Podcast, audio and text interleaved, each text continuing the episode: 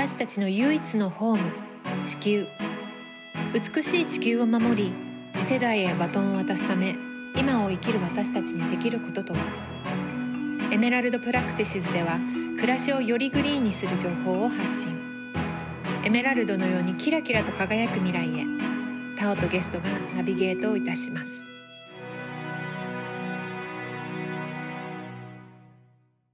今日はですね私が実はインスタグラムで知り合ったヴィーガンとしていろいろな活動されているジェイソン・コリンズさんにお越しいただいています。ジェイソンさんよろしくお願いします。はいよろしくお願いします。私はこのポッドキャストで何回か、まあ、自分がビーガンだってことを、まあ、言ってきているんですけど多分リスナーの方の中でビーガンっていうものがよく分かっていないっていう方ももしかしたらいるのかなと思ってこの辺でねこのビーガニズムっていうのはどういうものなのかっていうのをちょっとお話ししたいんですけども私自身陸上動物のお肉を食べるのをやめたのが5年ぐらい前なんですけどもそれからまあお魚を食べるペスカテリアンっていう呼ばれるようなもので、まあ、5年ぐらいいてでそこで私がそのエメラルドプラクティシズのアカウントを始めていろんなその環境系とかアニマルライツを発信してる方のアカウントをフォローし始めてその中にこのジェイソンさんの「Still a Vegan」っていうアカウントがあったのを発見してですね。でジェイソンさんは海外の映像とかに日本語の訳をつけて発信されてるんですよね。そうですね。そのきっかけとしては自分がいろんな事実っていうのを言っても説得力ないんじゃないかなっていうのを思ったのがきっかけで、はい、まあ当時インスタグラムで、まあ、1分ぐらいの動画を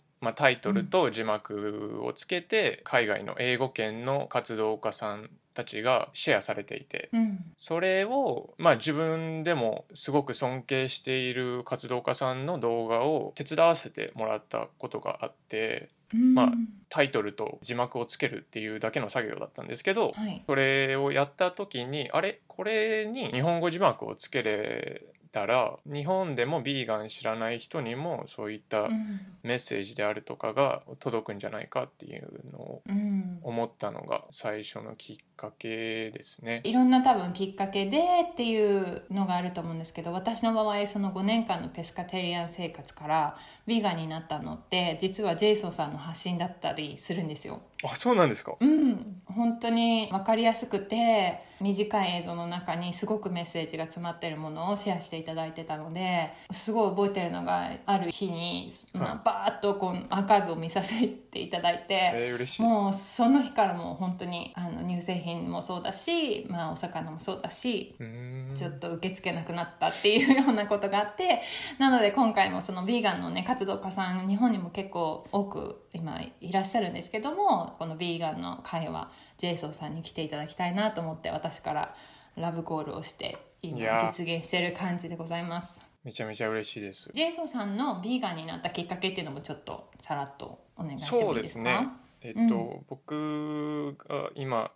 27歳なんですけど24歳の時になので、まあ、2年半ぐらい前に、うん、たまたま YouTube である動画を見かけてそれのタイトルが、まあ、日本語のタイトルで「世界で一番重要なスピーチ」っていうタイトルの動画で、うん、要は1時間ぐらいの一人の男性による講義なんですけど純粋にその世界で一番重要なスピーチっていうすごくパワフルなタイトルに惹かれてまあ、あまり何も深読みしないで見たんですけどちなみにその時はジェイソンさんはあの特にダイエットっていうかその食事制限はされてたんですか？えっとビーガンっていう言葉自体は知ってたんですよ。うん。ただ、うんうん、まあ、実際の定義っていうよりかはあの食事法だと思っていて、日本の YouTuber の方でピースフルクイジンっていう YouTube をやられてる登録者が200万人ぐらいいるのかな今。の高島亮也さんっていう方があのすごく素敵な映像で、はい、ビーガン料理をレシピを撮影しながらコンテンツをシェアされていて。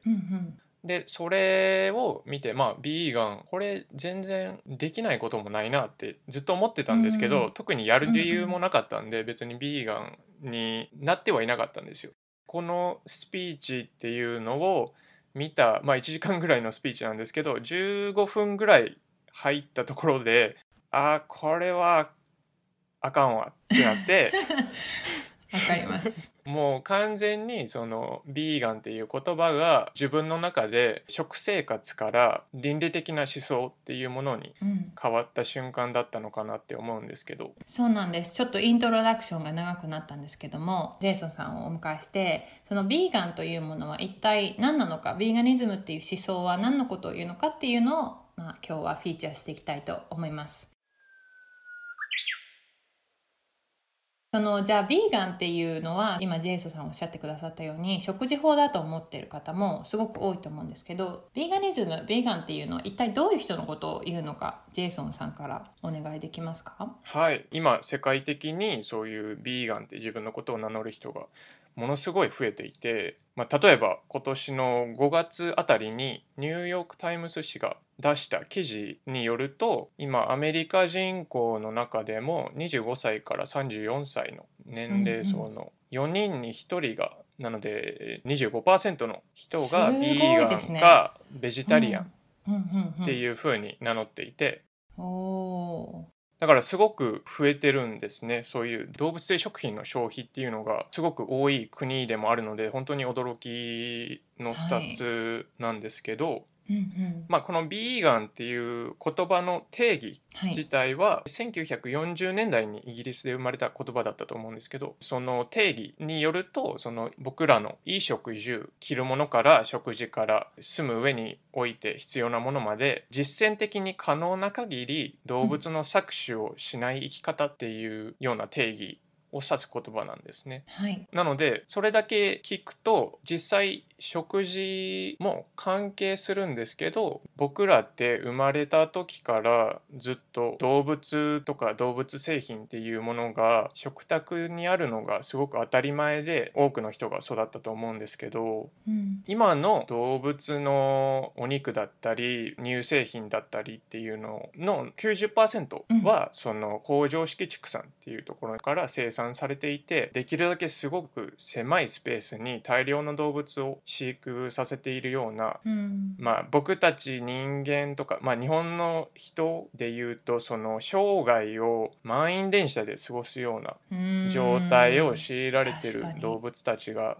いるんですけど子供の時から当たり前に食べていたものがうんそんな風にして作られてるって結構人によると思思うんですけど結構大人になってから気づく人っていうのが多いんじゃないかなって思うんですよね。はいで多分そのビーガンっていう人がさっきも言ったようにすごく増えてる理由の一つとしてはそのまあ SNS の普及っていうのもあってうん。まあ、情報がすごく回りやすい世の中になった。今子供の頃はそういったことを知らなかったことが大人になってどんどん情報が回ってきて当たり前な情報になってきた。今自分に選択の自由があると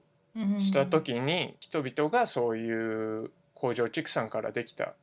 お肉だったりっていうよりかはもうちょっと野菜を食べたりだとか工場畜産からできたその乳製品っていうよりはそういうのが関わっていない豆乳っていう選択肢を、うん。あの選ぶ人っていうのがすごく増えてきてるとうん思うんですけど、リスナーの方でビーガンあんまり馴染みがないなっていう方の中でベジタリアンとの違いっていうのもちょっと説明していただいてもいいですか？さっきあの食生活と、まあ、生き方っていうような違いを説明したと思うんですけど、うんうん。多分ベジタリアンとか、まあ、あのタオさんのようなその最初はペスクタリアンっていうような選択をされた方においてはそのどちらかというと食生活っていう方に当たるのかなっていうような、まあ、もちろんその動物お肉そういう個体っていうのを食べたくなくてベジタリアンに移行される方もうん。その倫理的な面で移行される方っていうのもあるんですけどそれが乳製品だったりベジタリアンの人ちょっと知らない人のために言うとベジタリアンの人はその乳製品とか卵っていうのはまだ食生活の中にあるような形なので、うんうん。お肉ってすごく動物が殺されてるっていうことが分かりやすい製品生産のされ方だと思うんですけど、うん。あの乳製品とか卵っていうのはそれがちょっと分かりづらい部分があるのかなっていううん。のもあってもちろん倫理的にベジタリアンになる方もいるんですけど後々その乳製品とか卵っていうのもそういった動物たちが結局は殺されてしまうっていう事実を知ってうん。ビーガンになるっていう人もうん。結構いるのかなっていうもちろん健康面でベジタリアンとかペスクタリアンっていう選択をされる方もうんはたまたその環境面とかっていう方もいると思うんですけどうんまあいろいろな理由がありますね。はい、ベジタリアンっていう定義に関してはすごく広い意味があって今先ほどおっしゃっていただいたような卵と乳製品を含めたあの菜食家の人をラクト・オボ・ベジタリアンって言ったりはいはい。乳製品を取らないけども卵だけ食べる人をオボベジタリアンって言ったりとか逆に乳製品だけ食べる人をラクトベジタリアンって言ったりとかもうすごいいろんな、あのカテゴリーがあって 私たちもちょっとそこまでカバーできないので今日は本当にビーガンっていうフィロソフィーですよね。考え方倫理観っていうものをちょっとお伝えしたいんですけど今は本当にその選択が自由にできる時代っていうすごくいい時代だと思うのでちょっと豆知識として結構もう今はフルータリアンっていうフルーツだけを食べる方とかはいはいはあい。とまあ臨機応変にというか基本的にはお肉を食べないけどもたまにちょっと食べますみたいな人をフレキシタリアンと呼んだりとかまあ、ちょっと私は出会ったことはないですけどあの基本的に物を食べないで光と水と空気で エネルギーを吸収するというブレッサリアンという人がいるとかっていうそうですね。ね。まあ、いろんな本当に自分たちが信じてるあのものがあってそれが食生活から健康法食事法として来ている人もいればビーガンっていう広い定義になった時に自分の健康や食べ物だけじゃなくて相手がいるその動物っていう命がいる時にそちらの立場に立って命として敬って生きていきたいっていうようなあのチョイスを私たちはしてるのかなと思うんですけども実際にその、まあ、食べ物っていうのはすごく分かりやすいとは思うんですが実際にヴィーガンの人たちがじゃあどういうことに気をつけてるのかっていうのを衣食住からお伝えしていきたいなと思うんですけどまずじゃあ衣食住の「い」ですね。衣という字ですがはいはい。これはどういったものを指しますかね？そうですね。だからあのまあ動物性のもので言うと革ジャンとかレザうん。ーっていうものだったりカーディガンとかのウールうん。ですとか、まあ、シルクまで、まあ、人によってはそこはその虫と動物を分ける人ももしかするといるんですけど、シルクに関しては環境にも悪いということでうん。その環境面から避ける人もいるんですけど、まあ、もちろうんん。そのシルクを生産する蚕っていううん。虫もすごくひどい目に遭ってたりするので、うん。まあもうあとはあれですよね。もう毛皮っていうのももう代表的なああそうですね、うん。そうですね。ちょっと忘れてました。いやいやもう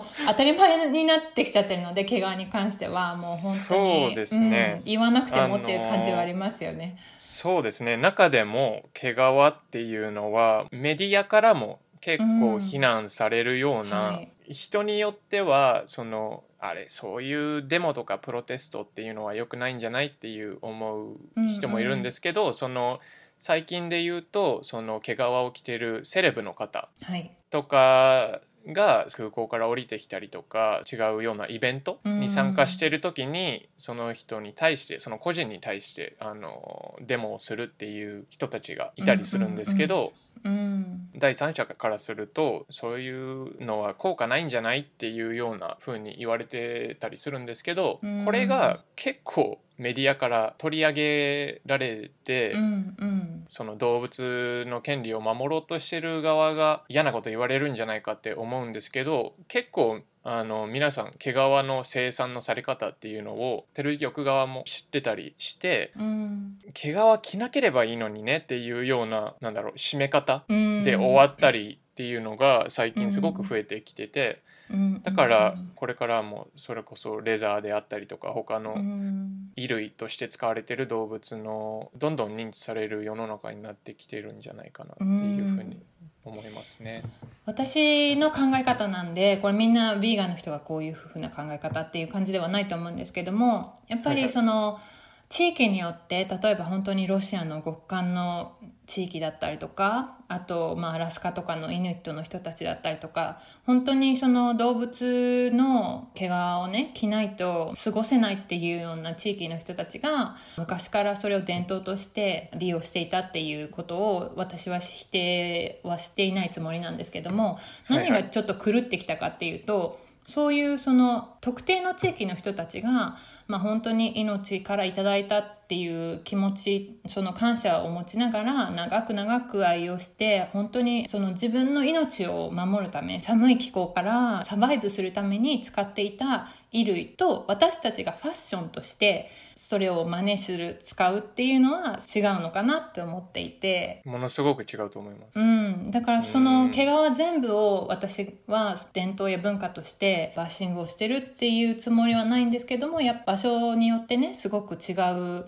衣食住のスタイルがある中でもちろんファッションっていうものは違う文化を取り入れてそこからこういろんなクリエーションが生まれてっていう楽しみが一つのものだとは思うんですけどもやっぱりそこに犠牲が生まれているっていうことをだんだんとみんなが気づいてきたっていうような感じかなと思っています。でウールに関してはねこれ結構まだ知らない方いるかなと思うんですけどやっぱり生え変わってくるからいいじゃないって思う人がいると思うんですけど、はいはい、その辺ちょっとお願いしていいですか？そうですね。ウールに関しては、うん、もちろん生産性っていうものが求められるお仕事なので、狩れば狩るほど従業員の方はあのお金をもらえるっていうようなシステムの上になってるので、うんうん、狩る時っていうのはすごく肌すれすれのところにまで狩るっていうことが一つあって、はい、生産も早い方がいいんで作業もすごく早くなるんですよ。やっぱり一日中やってるってなると。はい、でそういったその飼ってる歯が羊の皮膚だったりとかを傷つけてしまったりとか、まあ、僕自身も映像で何度も見たんですけど、そのね血だらけになっているような羊だったりとかもいたり、やっぱり商品っていう風な扱いをされると、で相手も動物なので、い、つも言うことを聞いてくれるわけじゃないので、動物側もその暴れたりするんですね。でそうなると従業員の方もすごくストレスがたまるような状態っていうのになることもあってまたその動物の方を落ち着かせようとして暴力に走ってしまったりだとかっていうこともあったり縛り付けたりとかねやっぱりする映像をよく見ますよね。そうですねもちろんそれが従業員のせいっていうよりは、そういったシステム自体を多分非難するべきだと思うんですけど、はい、それプラス、まあ、ウールあんまり知られてないのがミューリシングっていうプロセスがあって、まあ、これに関しては遺伝子組み換えによってすごく通常の何倍もウール、まあ、毛が生えるようにされているような体にされてるんですね羊っていうのは。それのせいもあってあのお尻の辺りに毛がやっぱりバッって生えてきちゃってそこに自分の糞とかだったりがついてしまってそこにハエがすごくたかったりして、うん、まあ、そういう状態になるとまた違う感染症とかっていうのにもつながるので、まだ羊が子羊の段階で尻尾を切ってしまう。麻酔も全くなく。で想像していただけると結構羊の尻尾って太いんですけどだからもちろん血がバッて出るような状態になるんですけどそれも麻酔もなしで子羊なので赤ん坊のような状態の子羊がそんな目に遭っていたりとかっていうのが、痛々しいですよね。そのやっぱり生え変わるから大丈夫じゃないって思いたいところで言うとダウンですよね。水鳥の羽だと思うんですけども、はいはい、これも結構まあ昔からライブピッキングって言われる生きた状態でもちろん麻酔もなしにすごいテンポで、うん、速いテンポでむしり取るっていう映像がいろんなとこでね、まあ、もし見れるっていう方は見てほしいんですけども、はい、まあもちろん生え変わってくるかもしれないけど、はい、そこにやっぱりすごく残酷な搾取っていうものが行われてる時になるべくなるべくというか選びたくない素材ではありますよね。そうですね、うん、ダウンに関しては、まあ、人間で言うと本当に髪の毛をむしり取られてるような状態なので、うん、あの本当に、まあ、痛々しいですし、うん、血も出ますし肌も赤くなりますしっていうような状態なので、まあ、それ以外外のね素材っていうのははい。たくさんあるので、まあウうん。ールに限らずダウンに限らず、うん。そうですね。虐待っていうものが必要のない商品っていうのは、うん。今たくさん本当にいろんなものが出てきてるので、そっちをチョイスうん。できるならっていうよ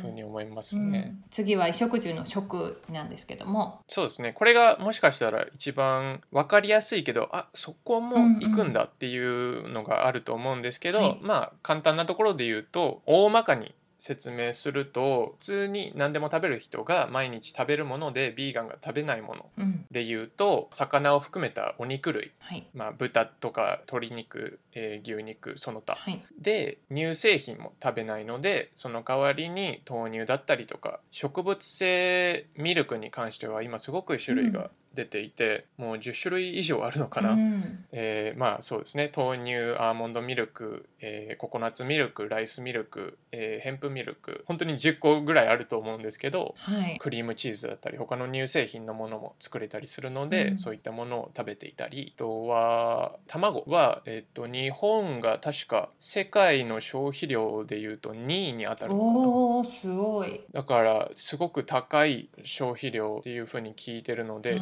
日本、まあ、もちろんね卵焼きとかゆで卵とかすごくいろんな形で召し上がってる人がいると思うんですけど、うん。まあ、卵に関しても他のもので豆腐を使ってスクランブルエッグみたいなものを作ってみたりとか、うん。だからすごく言ってしまえば結構同じものうん。を食べていて、うん。あのお肉大好きな人でも野菜ってすごく美味しいものがあると感じるっていう人もたくさんいると思うので、はい。そういうお肉類とか、えー乳製品とか卵だけが大部分っていうわけではないのかなっていうふうに2年半ぐらいビーガン続けててうん。本当思いますね。うんあと結構知られてないところで言うとあのはいはい。ゼリーとかグミとかに入ってるゼラチンっていうのはあの豚さんのコラーゲンですよねあれって、ね。皮から取られてるものだったりとかするのでまあもちろん食べたくないもの。で、うん。それに関しては寒天とかがね日本はあるのでそうですね。あの、うん、全然困らないかなと思うしまあこれはビーガンの中でもちょっと人によるのかなと思うんですけど蜂蜜もそうですね。一応その生物から頂いただいているものっていうこととあと蜂もすごく数が減少してしまっているっていう問題もあって、まあ、なるべく搾取したくないっていうていうようなチョイスが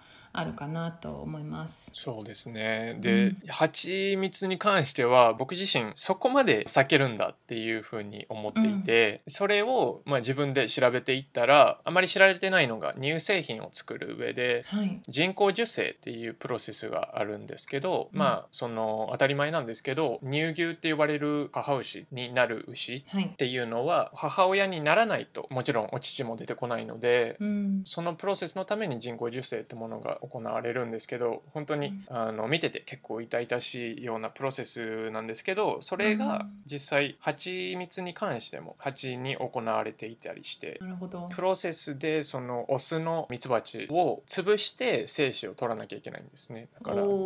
そうそそれれはひどい。蜂を殺して精子を取ってそれうをんまた無理やりその女王蜂にうん。注入するっていう形になるんですけど、うーん。なるほど。まあ完全な冒涜ですよね。やっぱりその自然のリズムからかけ離れたことを、まあ、私たちが食べたいっていうだけにそういうことをしてしまってるっていうのはでも本当に今ジェイソさん言っていただいたように自分でやっぱり聞いただけではなんでそこまでするんだろうって思うこととかもやっぱり出てきたりするんですけど実際に自分で調べて納得するってすごく大事ですよね。いや本当そう思いますパーム油パーム油って呼ばれる油ヤシから取られる油っていうのがあるんですけどもそれもビーガンの人は、まあ、避けようっていう風になってるんですよね。そうですね。まあもちろん森林伐採っていうのにも加担してるっていう部分もあるんですけどそのパーム油が取れる地域にすごく野生動物も生息していたりして、中でもそのうんオランウータンっていうもう絶滅の危機にもあるはい。彼らもすごい速さで住処を失っていて、うん。もう本当これに関してはパーム油もうやめる必要もあるんですけど本当にそういう森林伐採っていうところからうん。本当に見直していかないといけないんじゃない、その不必要な伐採っていうのをそうですね。見直していかないと、パーム油をねみんなで避けるっていうのでは間に合わないんじゃないかっていうぐらいその,、うんうん。の勢いで。まあ他の動物性食品ももちろんそうだと思うんですけどもっと政治的な変化っていうのがすごく大事になってくるとも思うので。パーム油がすごく取り沙汰されてるのは、まあ、本当にいろんな食品に使われていて、まあ、お菓子からインスタントラーメンから、調味料からいっぱい入ってるので本当にちょっとこの後ね台所に行って何が入ってるのかっていうふうに見てほしいああ大事ですね。あの見ていただければなと思って植物油脂っていうような書き方をされてるのが、はいはまあ、ほとんどパーム油だっていうふうに言われていてでその今ジェイソンさんおっしゃったように森林破壊に、まあ、すごく加担してるので避けたいっていうところなんですけどもパーム油だけじゃなくてねオリーブオイルとか、まあ、コーヒーとかもういろんなものを作る上で、まあ、森林を伐採してるっていう事実はあるので、もうキリがないって言ってしまえばキリがないんですけども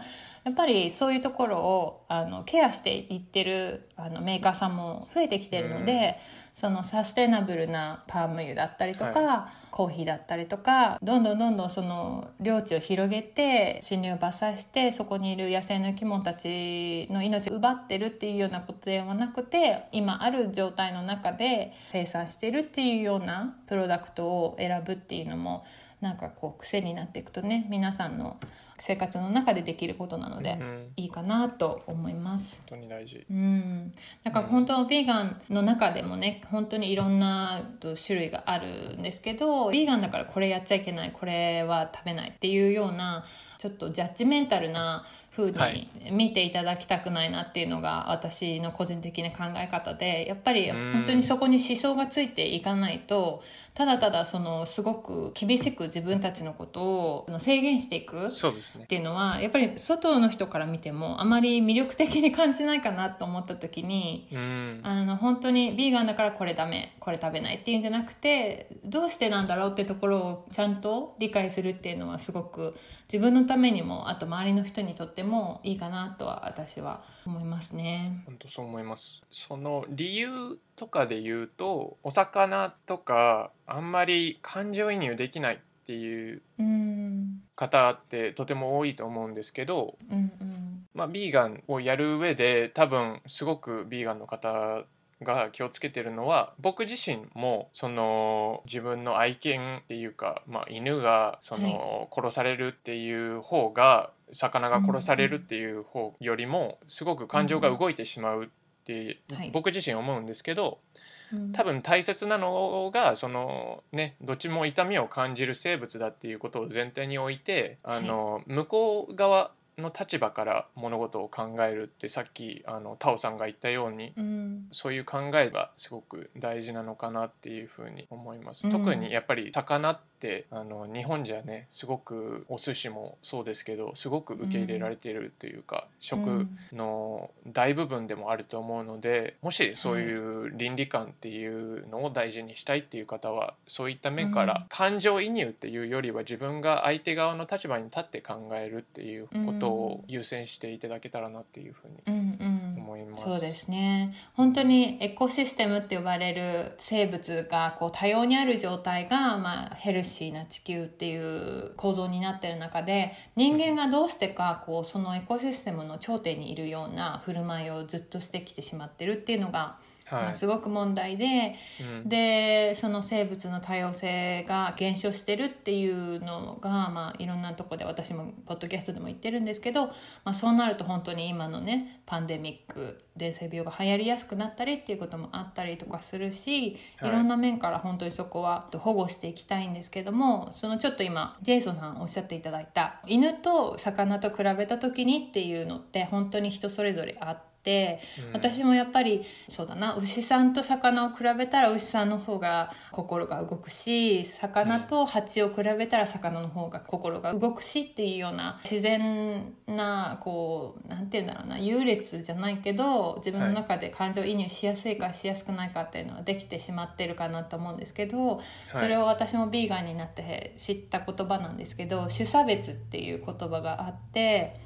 それをやっぱり犬猫は動物好き可愛いから守りたいけども牛鳥豚は食べ物っていうような判断をするっていうことが種差別って呼ばれていていろんな差別今私たちが住んでるアメリカもね人種差別またすごいあのなんだろうな問題になってきてたりするんですけどいついつの時代も差別って最初やっぱり伝統だったりとか風習から習慣からなかなかね受け入れられないことが多いんですけどもやっぱりこれだけ人間の歴史が長い中だんだんとその人種差別だったり性差別だったりっていうのがだんだんと解消されようとしている中でこの種差別っていうのももうちょっともしかしたらやっぱり時間かかるかもしれないんですけどちょっと覚えていただきたい単語かなと思って今ちょっといや本当そう思いますね、うん、あの人によってはもしかすると人が一番最初に教えられる差別っていうふうにも言われていて、うん、もう子供の頃から自分の愛犬うちで飼ってる猫や犬だったりっていうのには優しくする、うん、でも食卓につけば鳥だったりとか他の動物を食べるのがすごく当たり前のことで、でも誰もそれが間違ってるともう言ってくれなくて、うんうん、その考えのままどんどん成長してしまうともうすでに動物っていうすごく種類の多い中でライオンだったりゾウだったり犬や猫だったり自分の好きな動物は自分にとってすごく大事だけど鳥だったり、えー、牛だったり豚だったりっていう自分にとって食べ物としてしかそういう関連性のない動物はあんまり大事じゃないっていう、ここでもう差別が無意識に起きているっていうのが、無意識に起きている差別って多分一番怖い状態だと思うんですけど、それを一回許してしまうとやっぱりそれが人に伸びてしまったりだとかそれが性別に伸びてしまったりだとかそれが階級に伸びてしまったりだとか本人はそのつもりではないっていうところからまず、僕自身もそういうのは認める必要があったんでいま、だにやっぱり愛犬の方がその家畜動物より可愛く感じる時もありますしでもしかすると実際に家畜動物にあったらそれは全く違うものになるかもしれないですし。うん、まあでもその愛犬に関してはやっぱりそのパーソナルなリレーションシップがあるわけじゃないですか。そ、ね,、こはまたね、ね、もうその家族としてっていうのは違うと思うし皆さんペットがいる方はすごくわかると思うんですけどやっぱりペットじゃない犬に関してはもちろん可愛いし例えばその、ね、中国とか韓国でその犬肉祭りっていうものがあったりとかする時にすごく怒る人は多いけどもお家では他の動物は食べるっていうようなことを、まあ、種差別っていうふうに私は捉えてるんですけども、そうですね。ヴィーガニズムにおける衣食住の10にいきましょう。もうこれに関しては結構多分広い意味になってしまうのかな。うん、まああの、はい、近いところから言えばその生活用品ですかね。皆さんもしかしたらお家にあるようなその石鹸であったりとかシャンプーであったりとか、うん、まあ他にもいろいろあると思うんですけどそういったものって今は通例としてその動物実験っていうものが行われていて、はい、その石鹸であったりとかそれを人間に試す前にまずは動物から試して体に害がないかっていうのを調べるっていうだけ聞くと結構ほんわかしてると思うと思うんですけど例えばこの石鹸が目に入った時にどれだけ危険性があるのかっていうのも、うん、あの調べなければいけないので、まあ、それが代わりに動物に行われていたりとか、うん、それに関してはもちろん倫理的な面もありますしそもそもそこまで目に入って危険なもので手を洗いたいかなっていう、まあ、そっちの部分も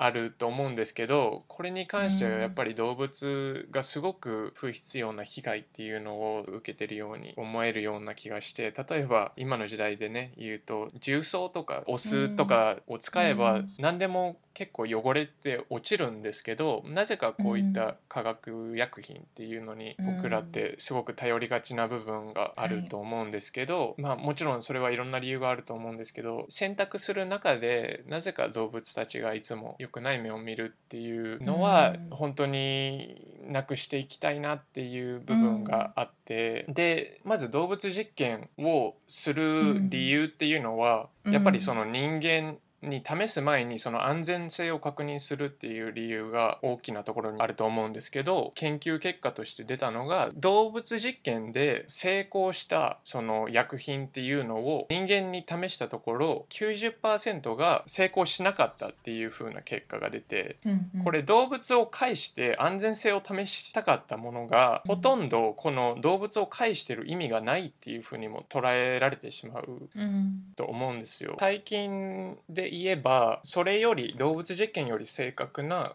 コンピューターシミュレーションであったりとか、は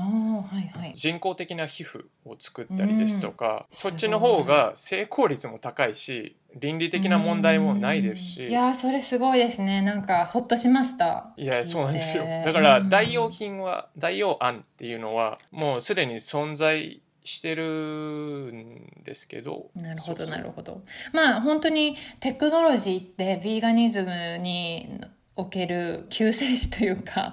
すごうん。いそのサイエンスもそうですけどやっぱり今の時代だから選択が増えてるっていうことってすごくあると思うんですよね。まあ、なのでビーガンだから薬を飲まないとかっていう問題ではなくはい、まずその裏の事情を知った上でもちろん必要であればビーガンの人でも薬を飲む時はありますし、うん。全然問題ないことだと思いますし、うん。あの本当に必要な人もたくさんおられますしはい。だからそういった問題っていうよりはうん。あの薬品っていうもの自体の危険度を増さないためにも、もう少し成功率の高い実験に移っていくことは必要なのかなっていうふうにはい、思いますね。そうですね。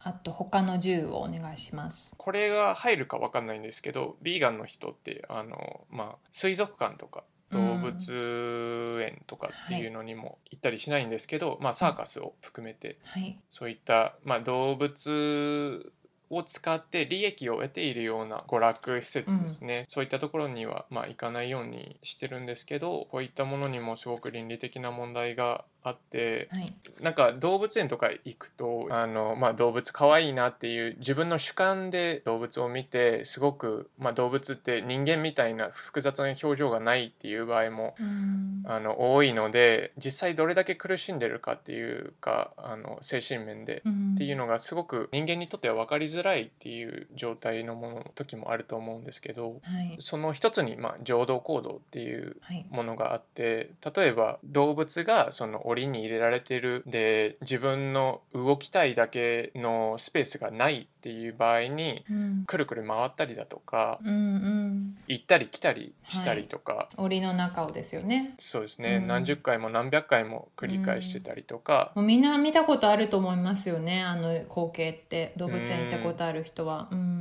そうですね。あれはどちらかというと異常な行動なので。でそういったストレスの下にないと起きないことなので、うん、そういった娯楽施設っていうところにうん、行かれる、まあ僕はおすすめはしないですけど行った時はぜひそういった目で動物の目で物事を見ていただけたらなっていうふうに思います。うんうんそうですねエキゾチックな動物をねどこで見れるかって言ったらまあ皆さんがねなんだろうアフリカに旅行できるわけでもないしやっぱりね身近な動物園っていうところでそういう動物をめでるっていうのが子供にとってはすごくいい教育っていうふうにねみんな育ってきたかなと思うんですけど私も含め。うんでもやっぱりその家族から引き離されてそういうアフリカだったりアジアだったり南米だったりいろんなところから環境の全く違うところからそういう動物を連れてきて、まあ、拉致してなんて言い方もよく言われますが、はい連れてこられて、そういう狭い檻の中に一生を過ごすっていうことをまあちょっとさっきの食べ物の時も衣類の時もそうですけど向こうの立場に立って考えられるかっていうようなところがキーかなとも思いますね。そうですね。でそうサーカスとかって結構もう先ほどのテクノロジーじゃないけどもそのドイツのねサーカス団がホログラムを使った象のショーを始めたりとか、まあ本当にテクノロジーがいろんなことを解決してくれるんじゃないかなって私はすごい期待してるんですけども、まあ、動物園に関してももうちょっとその例えばね今あの 3D とか 4D って言われる映像のシアターがあったりとか、はい。そういうところでその動物を間近に感じられたりその美しさとか力強さとかそういうのを体感できる空間が実際にその命を搾取したり虐待しなくてもできるようなことに今どんどんなってきてるのかなと思うのでもちろんねあの皆さんお住まいの地域でそれがあるかどうかっていうのはまたちょっとまだまだねあのこれからの部分もあるんですけどももしチョイスをできるならそういうところを探してみるっていうのもお子さんのね教育にとってもいいかなとは思いますね。はい、あとは娯楽っていう意味で言うとまあもうほとんど反対してる人も多いので今更かなと思うんですけどハンティングと、うん、あとフィッシングその釣りですよね。はいはいでまあ、ハンティングに関しては本当に、まあ、避難がもうずっとされてるので禁止されてる国が多かったりとかもするんですけども、まあ、日本はね免許があればできるっていうこともあって、うん、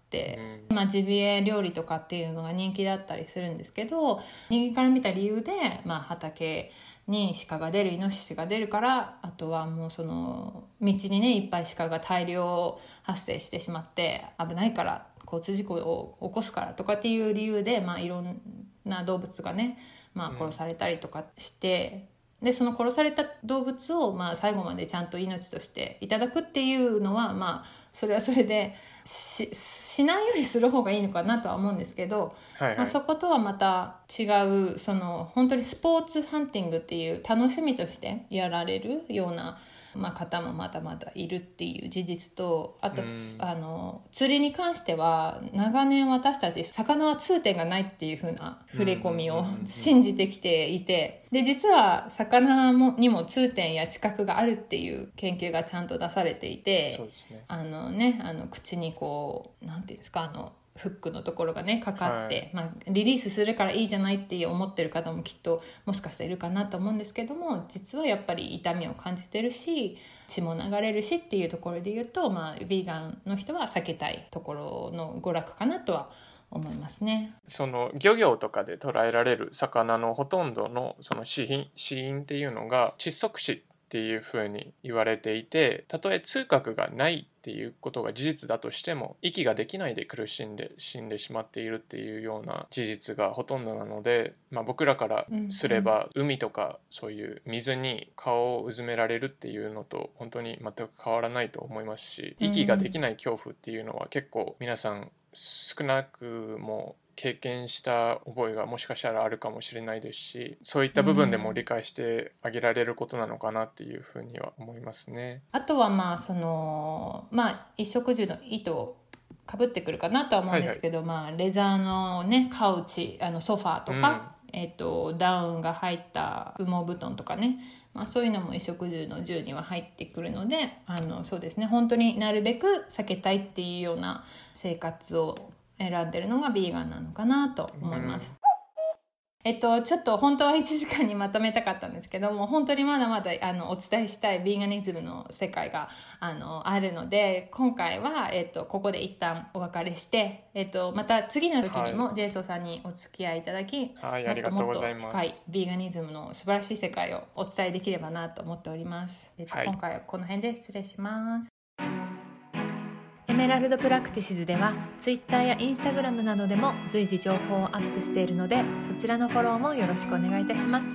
それではまた次回。監修協力はオノリリアン。音楽はジェームス・マレンがお届けいたしました。